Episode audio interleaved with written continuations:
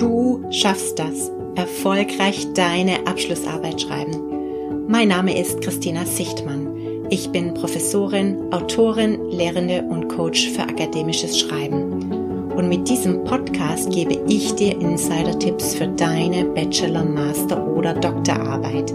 Ja, klar schaffst du das, ganz ohne Stress und Schreibblockaden und dafür mit jeder Menge Spaß am Schreiben. Vertrau deinen Fähigkeiten.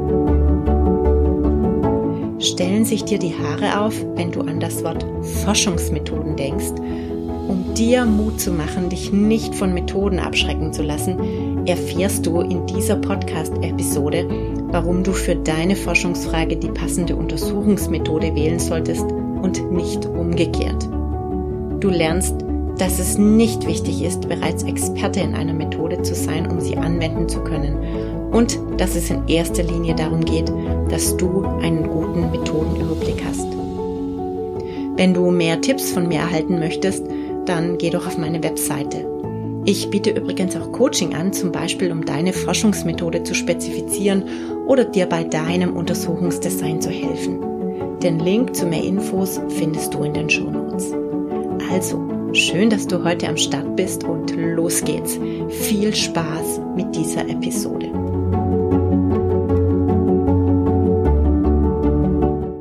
Letzte Woche hatte ich ein Gespräch mit einem Studierenden über das Thema seiner Bachelorarbeit. Ich fragte ihn, über was für ein Thema willst du denn schreiben? Und die Antwort war, ich will Experteninterviews führen. Ja, aber das ist doch kein Thema, sondern eine Methode, erwiderte ich. Du solltest vom Thema herkommen und dir dann überlegen, welche Methode die richtige ist, um deine Forschungsfrage zu beantworten und nicht umgekehrt. Was anderes kann ich aber nicht. Bitte bloß nichts mit Zahlen, keine Statistik. Das kann ich nicht und will ich nicht. Und dieses Gespräch ist kein Einzelfall. So oder ähnliche Gespräche führe ich sehr häufig. Studierende kommen von der Methode her und nicht von der Forschungsfrage. Und hier stoßen wir auf ein Grundprinzip wissenschaftlichen Arbeitens. Die Auswahl der Untersuchungsmethode folgt der Forschungsfrage und nicht umgekehrt. Mit Hilfe der Methode beantwortest du deine Forschungsfrage. Du stellst dir also erst einmal die Frage, was will ich untersuchen, bevor du dich fragst, wie will ich das untersuchen? Die Methode muss geeignet sein, deine Forschungsfrage bestmöglich zu beantworten. Nehmen wir ein Beispiel. Du willst die Wirkung von Newslettern auf die Buchung eines Dienstleistungsunternehmens untersuchen. Je nachdem, welchen Fokus du in deiner Arbeit legst, ist eine Methode besser oder schlechter geeignet wenn es dir darum geht zu überprüfen, wie ein Newsletter von Rezipienten wahrgenommen wird, welche Informationen aus dem Newsletter er oder sie behalten hat und welche Informationen besonders wichtig sind, damit eine Buchung durchgeführt wird, dann eignen sich Tiefeninterviews. Denn bei Tiefeninterviews kannst du nachfragen, in die Tiefe gehen und auch fragen, welche oder wie diese oder jene Information im Newsletter wahrgenommen wird. Wenn es allgemein darum geht herauszufinden, kontroverse Meinungen zur Relevanz von Newslettern herauszufinden, dann ist möglicherweise eine Fokusgruppendiskussion die richtige Wahl. Denn die Teilnehmerinnen inspirieren sich gegenseitig und diskutieren. Schließlich ist das der besondere Vorteil der Gruppendiskussion. Wenn es dir eher darum geht, eine repräsentative Aussage darüber zu machen, ob die Aussendung eines Newsletters zu mehr Buchungen führt, dann kannst du beispielsweise an realen Zahlen zeigen, dass es so ist. Die Untersuchungseinheit bildet etwa ein ausgesendeter Newsletter. Du kannst dir dann anschauen, wie viele Personen über den Link im Newsletter die Dienstleistung gebucht haben. Das wäre jetzt lediglich eine Beschreibung. Das heißt, wie viel Prozent Buchungen pro Newsletter-Aussendung folgen. Das kann man beispielsweise auch mit Daten über den Newsletter verknüpfen, wie etwa war ein besonderes Angebot im Newsletter, wie lange war der Newsletter, ähm, zu welcher Uhrzeit wurde der Newsletter verschickt und so weiter. So kannst du beispielsweise untersuchen, ob die Uhrzeit der Aussendung einen Einfluss auf die Buchungsquote hat. Du kannst aber auch generell experimentell untersuchen, ob es Unterschiede im Buchungsverhalten gibt zwischen Personen, die eine Newsletter erhalten haben oder nicht. Dann hast du zwei Untersuchungsgruppen, eine mit und eine ohne Newsletter. Und dann schaust du dir an, ob die, die eine Newsletter erhalten haben, öfter buchen als die, die keine Newsletter bekommen haben. Auf diese Weise kannst du natürlich auch einzelne Elemente des Newsletters überprüfen. Du könntest etwa bei einer Gruppe, die einen Newsletter bekommen hat, den Buchungslink grün gestalten und bei einer anderen Gruppe den Buchungslink blau. So kannst du dann herausfinden, ob die Farbe des Buchungslinks einen Einfluss auf das Buchungsverhalten hat oder nicht. Das würdest du mit tiefen Interviews nie herausfinden, denn du würdest nur eine Handvoll Meinungen dazu bekommen, ob die Interviewten eher bei einem blauen oder einem grünen Buchungslink buchen würden. Und die Buchungswahrscheinlichkeit könntest du nur hypothetisch abfragen. Du könntest also nicht wirklich sagen, ob sich die Probanden auch so verhalten würden. Und das wäre dann sehr ungenau. Du siehst also an diesen Beispielen, wie wichtig es ist, die Methode erst zu überlegen, wenn du deine Forschungsfrage bereits spezifiziert hast.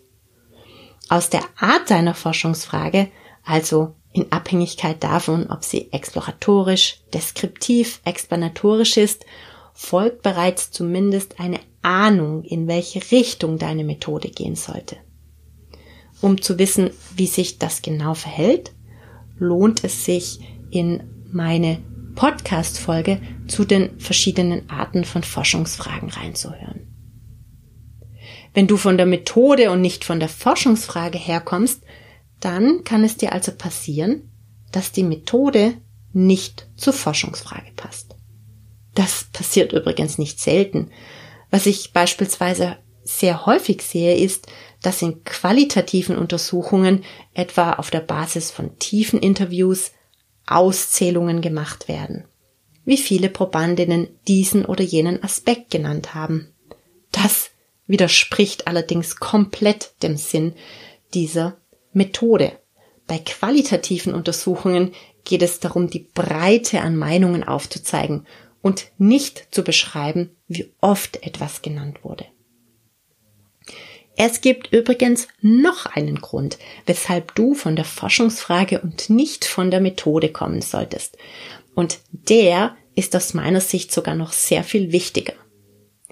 Du schränkst das Spektrum möglicher Forschungsfragen stark ein. Und damit riskierst du eine Forschungsfrage auszublenden, die dich wirklich, wirklich interessiert, für die du brennst.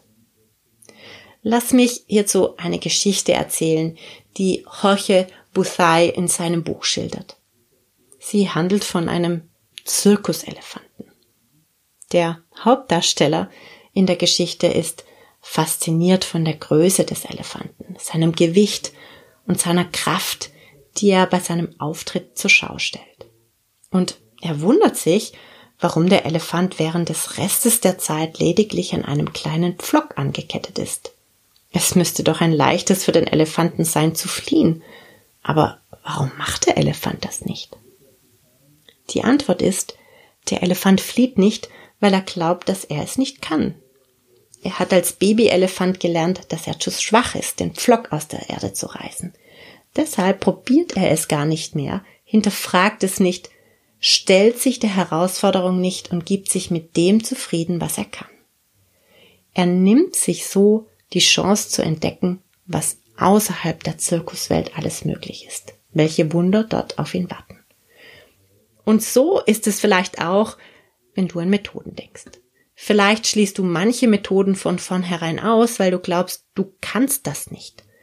Und so nimmst du dir nicht nur die Chance, ein Thema zu wählen und dich auf eine Forschungsfrage zu konzentrieren, die dich wirklich inhaltlich interessiert, sondern auch an der Methode, die du anwendest, zu wachsen und vielleicht festzustellen, dass du das richtig gut kannst und es dir auch noch Spaß macht.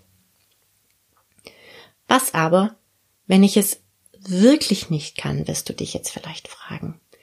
Ich denke dabei etwa an all die Studierenden, die mit Statistik und Mathe auf Kriegsfuß stehen und im Studium nichts mehr mit Zahlen zu tun haben wollen. Statistik, Mathe und empirische Methoden stehen oft am Anfang des Studiums.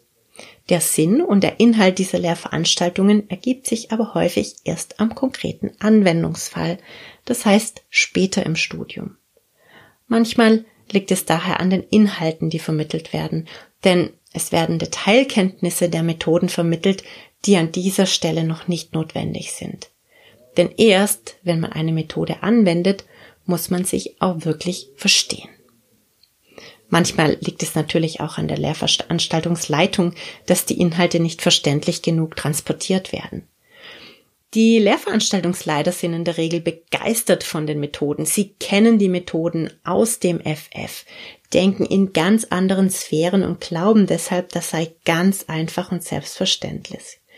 Ich kenne das übrigens auch von mir selbst und bin dann oft auch ganz überrascht, wenn Fragen kommen zu Aspekten, die mir vollkommen klar sind, weil ich das schon so oft gemacht habe und das dann auch nicht mehr hinterfrage.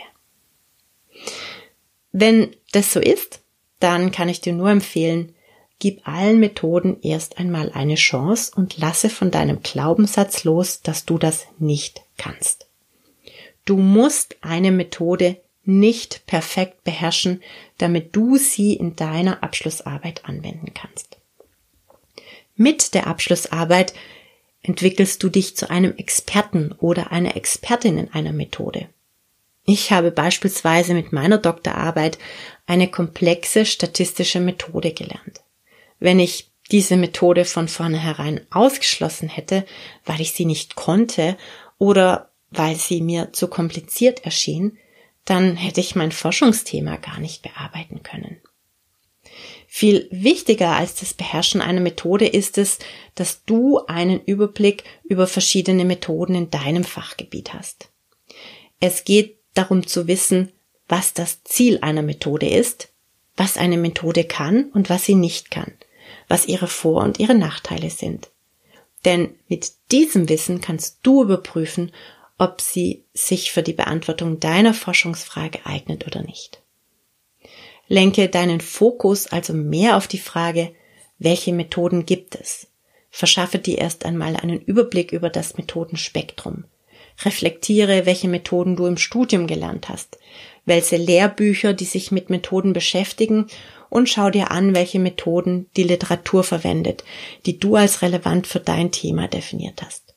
Das hilft dir zu überprüfen, welche Methode zur Beantwortung deiner Forschungsfrage am geeignetsten erscheint. Also, fassen wir meine Kerngedanken zum Thema Methode noch einmal zusammen. Erst die Forschungsfrage, dann die Methode.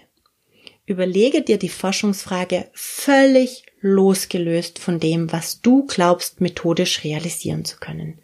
Lass los von dem Gedanken, dass etwas nicht geht oder dass du es nicht kannst.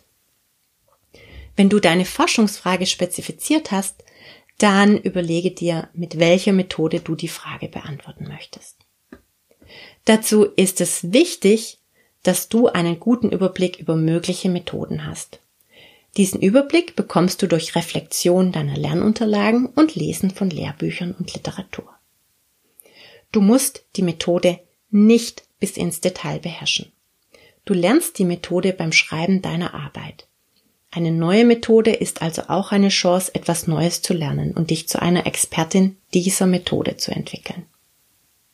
So, jetzt habe ich dir hoffentlich Angst vor dem Thema Methoden etwas genommen und dich inspiriert, dich für das Thema Methoden zu öffnen. Die Qualität deiner Arbeit hängt nicht nur davon ab, dass du eine gute und klare Forschungsfrage hast, sondern sie auch mit der richtigen Methode beantwortest. Willst du noch mehr Tipps für deine Abschlussarbeit? Dann schau doch auf meiner Webseite und auf meiner Facebook-Seite vorbei. Kennst du übrigens schon meinen Online-Kurs mit kreativen Schreibmethoden kompetent zur Abschlussarbeit?